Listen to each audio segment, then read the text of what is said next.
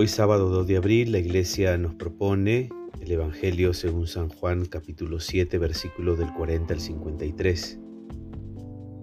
En aquel tiempo, algunos de la multitud al oír estas palabras decían, Este es realmente el profeta. Otros decían, Este es el Mesías. Otros preguntaban, ¿acaso el Mesías vendrá de Galilea? ¿No dice la escritura que el Mesías vendrá de la descendencia de David y de Belén, el pueblo de David? La gente estaba dividida a causa de él.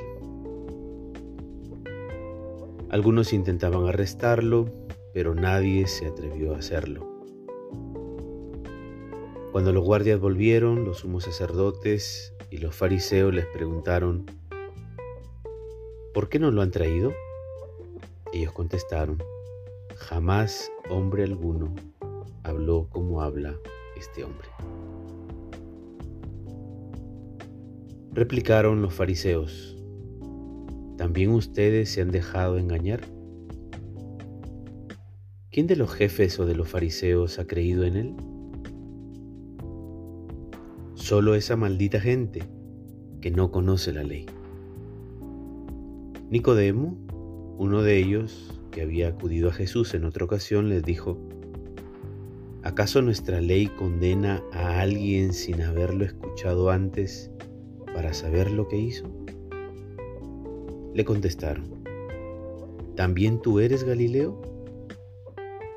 Estudia y verás que de Galilea no salen profetas. Y cada uno se marchó por su lado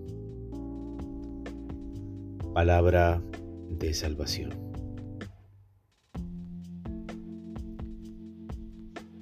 Mientras las autoridades quieren apresar a Jesús y condenarlo, algunos están escuchándolo y gozando de sus palabras. La razón del odio es su condición humilde y pobre. ¿Cómo se le ocurre al pueblo pensar que el Mesías saldría de Galilea? Hay conflicto de intereses entre la gente. El origen humilde de Jesús es objeto de discusión. ¿Por qué? Porque esperaban a un Mesías de condición excepcional y angélico, casi divino.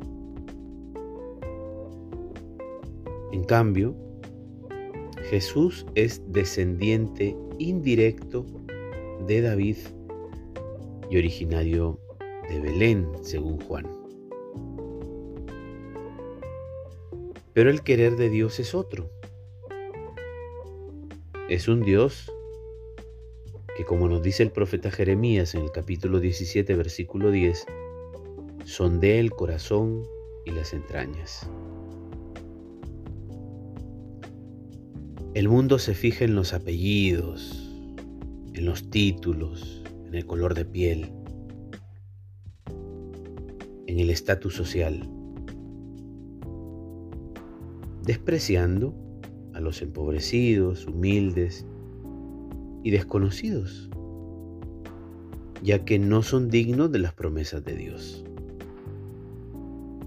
Jesús, en el Evangelio de Juan, proclama un mundo al revés en la comunidad discipular. Los empobrecidos, humildes son los verdaderos herederos de sus promesas. ¿Qué es lo sorprendente de todo esto? Que Dios ha encomendado la causa de los empobrecidos a Jesús. ¿Somos capaces de mirar más allá de la apariencia? ¿Somos capaces de mirar la profundidad del misterio?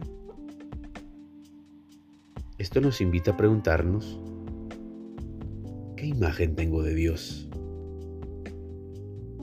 ¿Y qué lugar ocupan los empobrecidos en nuestra vida? ¿Los consideramos como la chusma de nuestro entorno? ¿Como los que no cuentan, los descartables? ¿O aquellos que los usamos para un fin, pero sin considerar lo que son? Personas, hermanos nuestros o el prójimo. La bendición de Dios Todopoderoso, Padre, Hijo y Espíritu Santo descienda sobre ti y permanezca para siempre. Que tengas un buen día.